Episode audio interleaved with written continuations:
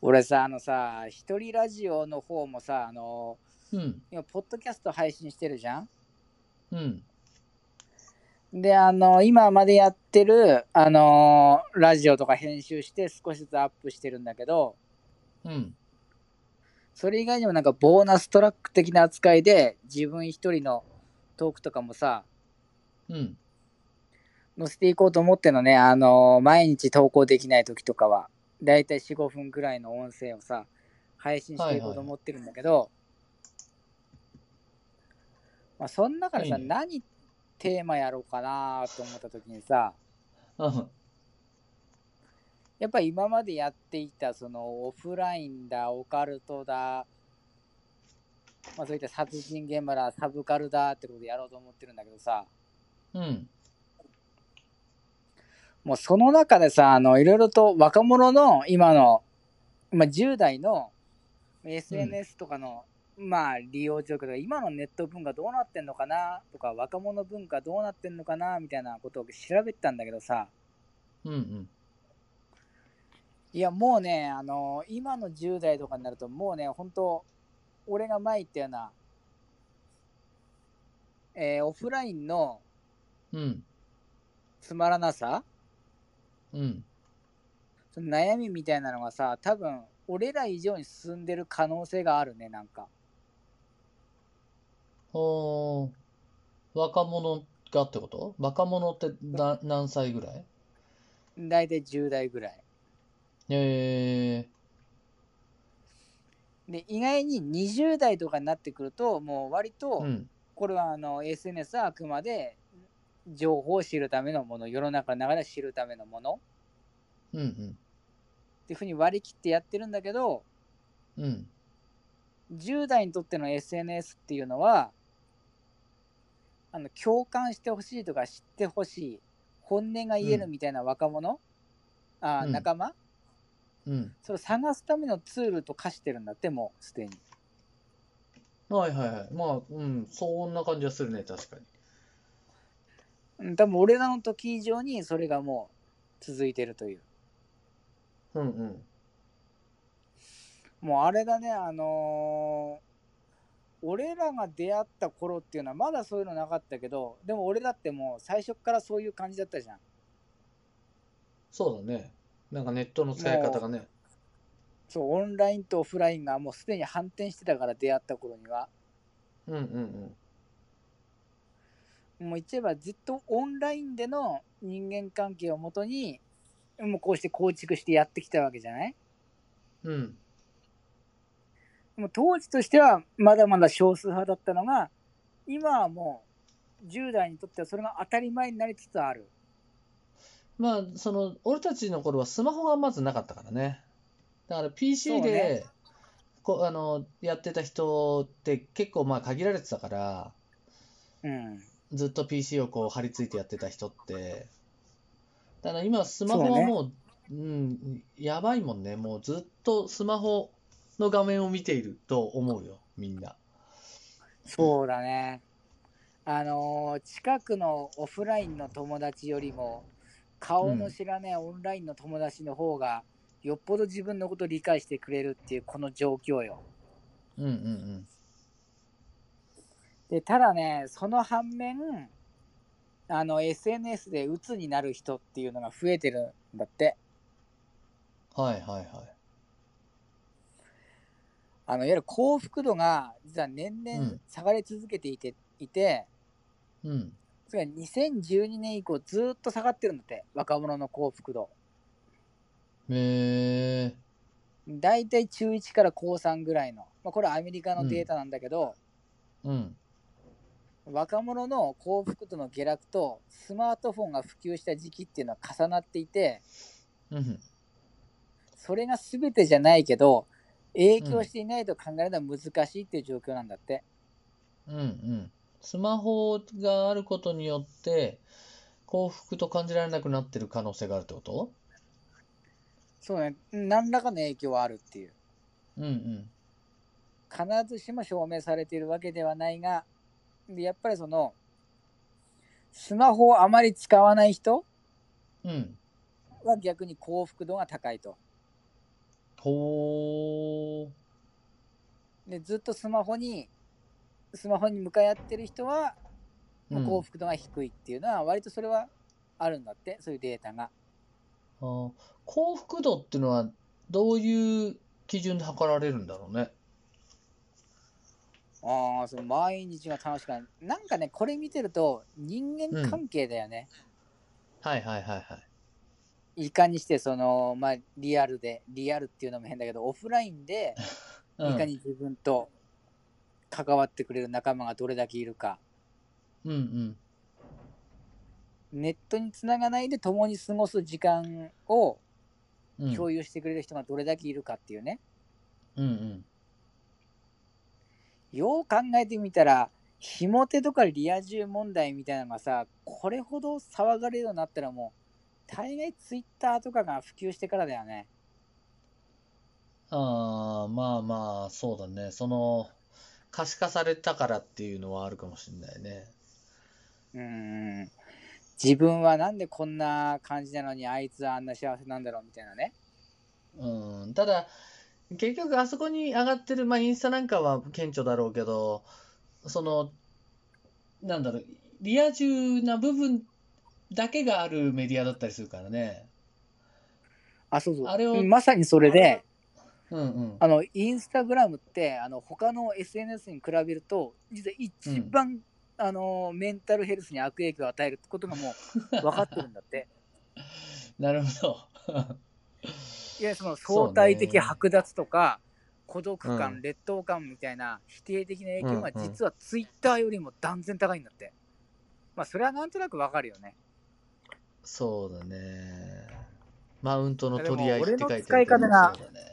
あ、そうそう。俺の使い方が割ともう限定してるから、インスタの使い方が。今はね、プラモ系が多いの、やっぱ。もうほぼほぼ、でも、それしか取らねえってもう決めてるから、基本的に。なるほどね。でしかも、大概8割ぐらい外人だから、あえー、その、あの、評価してくれるとかっていうのが？もそうだし、俺がフォローしてるのもそうだし、うんうんうんうん。なるほど、なるほど。日本人は多分ね、あの、リアル知り合いとか、清太郎さんとかうん。含めると、本当1割もいないと思う、日本人は。えー、ロシア系多い。え、清太郎さんもロシア系をフォローしてるの？それともロシア系にフォローされてるの？フォローされてるんじゃない？俺もね、ロシア系多いよ。えー、面白。そうなんだ。あの、KV-1 っていうソ連時代の戦車作ったりとかしてアップするとめっちゃ喜ぶね。あー、なるほどね。そうですね。なるほど、なるほど。あー。俺は7ってさ、あの、まあ、簡単に言うとカラオケみたいなことができるアプリがあってさ、うん、で、なんかね、トルコのおっちゃんとかが、あのうん、すごい、あの、熱狂的なコメントを書いて、何、何書いてるかよくわかんないんだけど、熱狂的なコメントをくれてる人がいいるね、そういえば。トルコのおっちゃん。トルコのおっちゃん。すげえな。パワーワードすぎるわ、それ。面白いよね。だから、まあまあ、その、まあ、俺前からちょっと言ってるけど、やっぱね、なんかこう、外国に向けて、その、やばい、気違いジャパンを俺やっぱやるっていう何回も言って申し訳ないんだけど、それを、うん。だから簡単に、前ほら、あの、ディープラーニングで、あの、翻訳もいいんじゃないっていう話も出てたと思うけど、なんか、うん。あんまりコストかけずに、外国向けに発信したいなとか、まあ、例えば中国とかにでもいいと思うんだよね。半分その、なんか、半分日本にこう、あの、日本のことをなんかわ、日本人のことを笑いたいって言ってるような層に向けて、あの、うんきち な内部から見た日本人もやばいっすよみたいな感じで、あの、ね。書くみたいなのとかが俺は面白そうだなって気がするんだよね。あ俺もキチガイジャパン多分ね、あの、うんもともとニュートラル自体がさ、その日本のそういうとこ笑ってて、笑うような文化あったからね。うんうんうんうん。まあ、それやるのはありだと思うね。うん。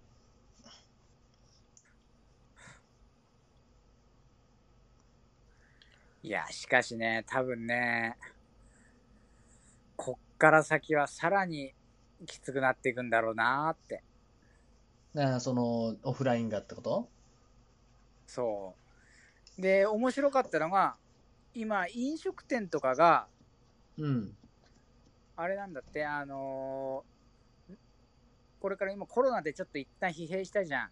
どんどん潰れていったけど、うん。今度は逆にその、単に美味しい食事を提供するだけじゃなくて、体験っていうものに力を入れ始めてるんだって。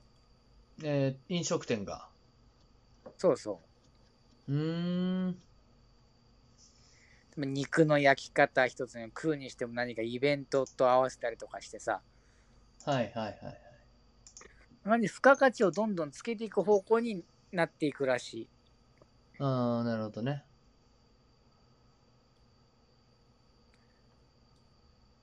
で、音楽なんかは割とまさにそこ典型で、うん。今の10代ってそのミュージック FM ってアプリ使って音楽聴いてるんだって。ミュージック FM? うん。ほうほう。それはなんか、で今までの、あの、なんか、ポッドキャストみたいなのとは違う感じなのかな？これがね、あの、実は音楽界の漫画村って言われてる、著作権侵害してるような違法アプリとも言われてるんだって。へえ。で、これが最新の楽曲でも聴き放題っていう海外製のアプリで、はいはいはい。もう10代の、10代、20代の若い子たちにはこれはもうマストって言われてるアプリなんだと。まあまあ、そうだよね。お金そんな持ってないしね。うんそうそう。お金が持ってないから、そういった無料アプリを利用するのは当然なんだけども、うんうん。ただその一方で、好きなミュージシャンの場合は CD も買うし、うんライブにも行くと。はいはいはいはい。ですごいファンになると、複数枚 CD を買うと。うん。もう著作権に関する意識自体は薄くなってるんだけど、逆にコスパ意識は高いんだって。うんうん。でも違法は違法じゃん？そうだね。で、お金を使うべきところに使わなきゃもう当然、そのミュージシャン自体が食っていけなくなるわけだから、うんうん。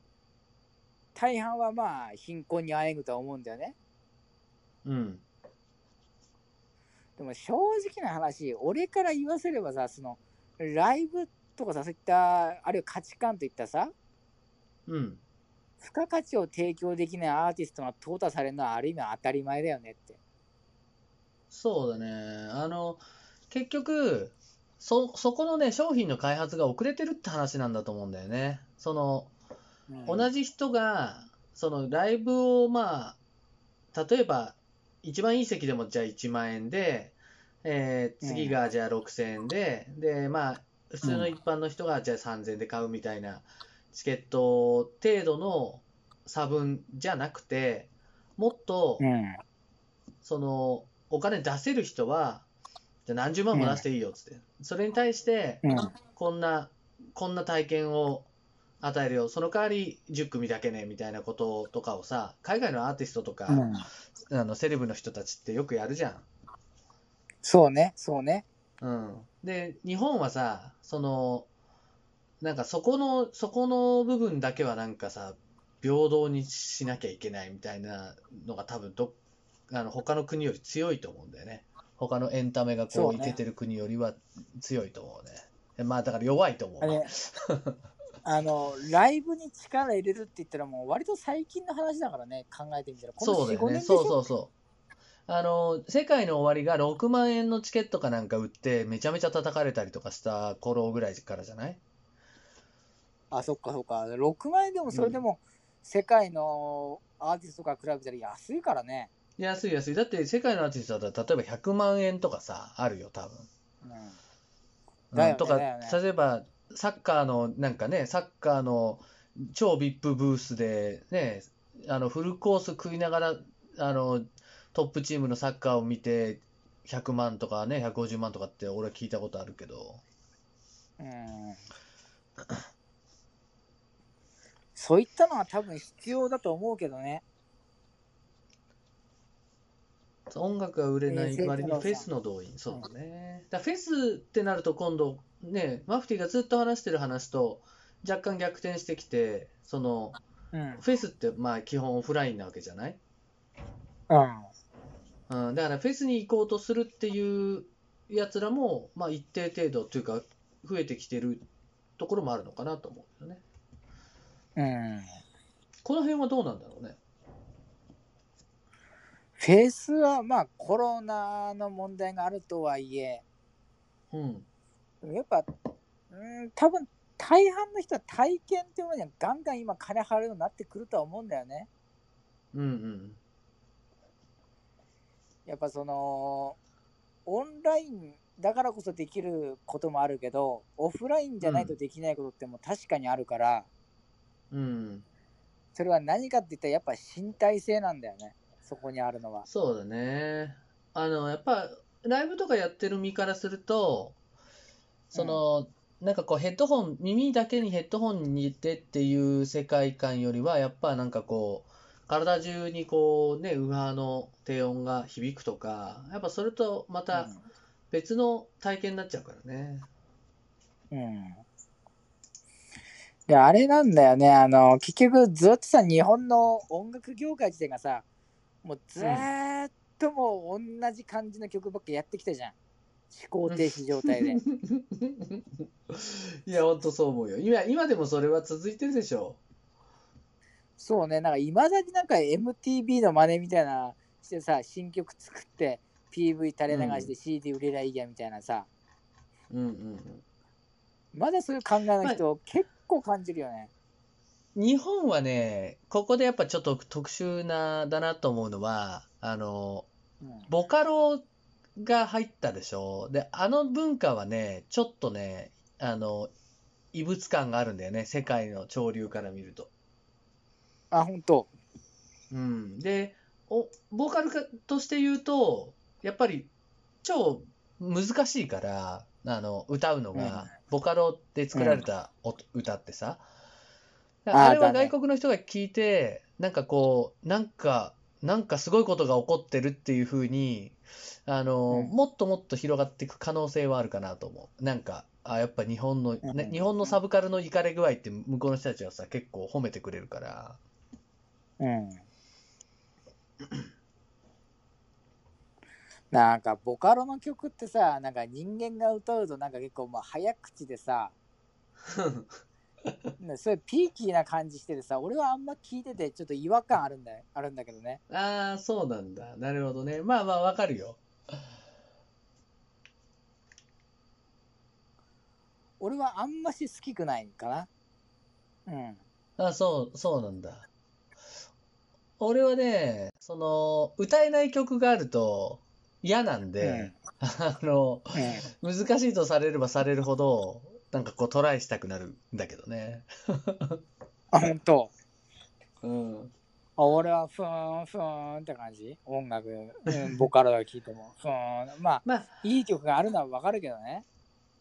嗜好品じゃ嗜好品なんで、まあそこはね、好きかどうかっていうのは確かに分かれてくるとは思うけど、あの文化そのものは外国ではなかなかああいう風にはなってかないなって思うな。日本特有の、あの、文化なんだろうなとは思うね。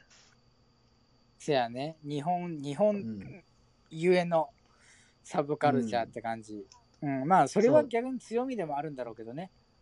そうだね。アニメとも親和性。だってあれ、あれもさ、どっちかっていうと、ひも手とか、あの、うんそういう文脈に近くて、あの、バンド組みたいんだけど、あの、女の子のボーカルなんか誘えないみたいな人たちが、こぞって作ってたので、なんか精神性はすごくね、わかるんだよね。うん。ああ、わかるわかる。精神性はすごく好きだね。うん。だから今、米津玄師がさ、うんあの、まあ、出身者として、まあ、今第一人者だと思うけど、彼のリア充の写真を見るとみんな悲鳴を上げるわけよ。うんうんうん。うん。だって、そう、そうであっちゃ困った人なわけだから。そうね、そうね。うん。あ、なんかあれだよね。今のさ、ポップの、なんか精神性っていうか、精神文化ってさ、あれだよね。うん。あの、ひも手かメンヘラって感じがする。なるほどね。ひも手とメンヘラで成り立ってる感じがする。そうだね。メンヘラもね、やっぱりね、SNS ではよく出会うね。あ、やっぱある？うーん。あ、バラキさん、あ、お久しぶり。日本のサブカルチャーに足りないサウスパーク、あらゆる事象をしに来る文化ないのが辛いっす。あわかるあなるほどね。サウスパーク大好きで、この間もね、まだね、最新シーズンちょっと見ちゃったよね。もう過激な、過激な、どんどん過激さ増していってるね。いやー、サウスパークにな、なるのかもね、このき俺たちの企画はね。あー、でもサウスパーク必要だよね。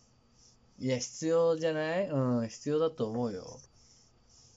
もうさ、なんだっけ、あの、タイまで捕まった俳優いいんじゃん、伊勢やな、伊勢やなんとかだ。ああ、はいはい、最近ね。うん。あれとかももうちょっと皮に来る文化とかあった方がいいよね。あの、批判するだけじゃなくてさ。まあ、そうだね。うんうんうん。あの、なんかタイマー吸いながら自分の彼女に DV 振るって、うん。で、タイマーが切れた後は、あの、なんかあの、急に泣き出すみたいなさ、そういうな演出やってほしいよね。あいつ絶いいね対そういうやつだよ。絶対そういうやつだよ。なんとないく見てその決めるとわかんもん。つけ感。あいつ絶対そういうやつ、俺。思うもん、なんかわかるもん、あれ見てて。あいつ絶対 DV とかやってるよ、あいつ。いいね。その決めつけ感がめちゃめちゃいいね。なんかあの皮肉って、まあ、アイロニーとかってやっぱねあのイギリス人がうなんかそういうの好きとか言って昔よく聞いてさうん。で アイロニー自体を文化にしちゃってんだろうなそういうバラエティ番組とかで、うん。うん、日本にはなんか皮肉文化足りないっていうのはあるよね。うんうんだからすぐなんかカッとなるっていうかさ、もう皮肉で、私あれ笑いでもあるじゃん、言うたら。うんうんうんそうそうそでそういったものでこう、ある程度皮肉って笑ってやろうみたいなのがあんまないんだよね。ううん大概マジ切れじゃん、言うたら。そうだね悪いらことあるとまあ、マジ切れで。だから弱ってる人になんか振るようなもんではないかもしれないけど、やっぱ権うん権威的なものとか、ちょっとこう、人気のあるものとかを揶揄するっていうのは、あ俺は別に悪いことじゃない気がするんだよな。うん。もうそういったのがあればいいんだけどね。えバラキさん、多分人種大国のアメリカならではなんですよね、サウスパーク。あー、まあ確かにね。確かにね。かなりかなりね、最近はあの、人種だけじゃなくて LGBT も初期から皮肉ってるからね。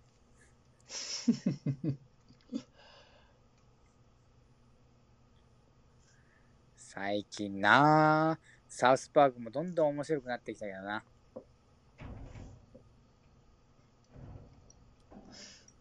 俺はね、昔からあの、人に迷惑をかけちゃいけないとか、あの、うん。嘘だと思ってるんで、うん。うん、人に迷惑をかけてることを、なんか迷惑をかけてるようなことをしたときに、それを自覚しろっていうんだったらいいんだけど、人に迷惑をかけるなっていう、その、じゃあどこまでが迷惑なのかなんて、それこそ人によって千差万別で動けなくなっちゃうから、その、うん俺は誰かに迷惑をかけるよと。でも別にそれを言う、例えばそれが言論の自由とかっていう言葉でもいいけど、言うことは言うよっていう立場の方が、その代わり言ったなんか責任は、まあ俺にあるかもねっていう方が俺は健全だと思うからさ。うん。うんそもそも迷惑かけずに生きれるわけがないからね。わけがない。そうなんだよ。そうなんだよ。で、それ言ってるやつが、言ってるやつがもし仮にそう、俺は迷惑をかけてないって言うんだったら、そいつは大嘘つきだかうん。ら、うん。そうね。俺もそう思う、本当に。で、あれかな。で、迷惑、ほら、愛とか平和とか思いやりとかさ、そういう綺麗な言はいは葉吐くやつに限って他人に迷惑かけるからね。そうなんだよね。だからそれに自覚的であれと思うんだよね。自覚的であであればいいんだけど、自覚的じゃないやつがやっぱり一番やばいね。その、愛とか平和とか言う、あのなんか理想、俺はそれを目指してるとか理想はそれなんだけど、今の俺は本当クソみたいにちゃんと自覚的であってくれりゃいいんだけど、なんかなかなかそういうことを言ってるやつは、そういう話にならないので、うん。そこがダメ俺ねだと思う綺麗事吐くやつって基本頭悪いと思ってるからね。まあまあまあまあまあ、そうね。吐き、吐くと気持ちいいっていうね、うんいう気持ちはわからないではないんだけどね。あでもさ、結局そういう綺麗事言うやつってさ、自分が気持ちよくなりたいだけでしょって。うん、そうそう。だから、本当にそう言ってくれる。俺ね、この綺麗事言ってる俺が気持ちいいんだよって言ってくれれば、あの、まあ、そっかっていうさ、多少はわかる気はするけどね。うん。それに自覚がないからね。自覚なくてさ、でさ、結局さ、他人、そういう綺麗事言うやつってさ、あのー勝手にさ、人の悩みとかに乗っかってきて、自分で綺麗事吐いて、それで自分で気持ちよくなって去っていくっていう。そうそう。何の解決それにもならねえめっちゃきついんだよね。俺もね、ちょっと最近、イラッときたことがあって、ああのマジで？うん、そう、あのね、えっ、と、なんだろうな、あの、そ、うんとね、この言い方じゃうん。あ、あの、人には響かないですよって言われたのよ。おうおうおう。で、俺に、俺にはこの言い方じゃ響かないんですよって言ってくれりゃ別に構わないんだけど、うん。それはその人の感じ方だから、たださ、うん。あの、人には響かないですよっていうのはさ、一般的な、一般的に、その、どんな人にも響かないですよっていう、まあ、意味合いじゃんうん。うん。で、そんなさ、大人数を代表してのお前って俺は思って。そうね。あの、綺麗事ほざくやつってさ、自分がさ、うんそのさ、世の中の綺麗なものを分かってる代代表してるみたいなさ、そうそうそう。で、俺はそれね、い何度、何、もうその、その先の話はあんまり分かんなくなっちゃって、そこにめちゃめちゃ俺はこだわっちゃって、ううん。言おうかどうかすげえ迷ったんだけど、まあちょっと違う話になったから別にその時は言わなかったけど、ただ、うん。あのー俺のその感じでさ、うん。俺の、あの、なんか性質というか性格を知ってる人は、俺のその感じで8割、9割の人は全然納得して話を聞いてくれてるわけよ。もうすでに。うん。なのに、お、あと30秒しかないわ。わお。一旦切るか一旦切。るか。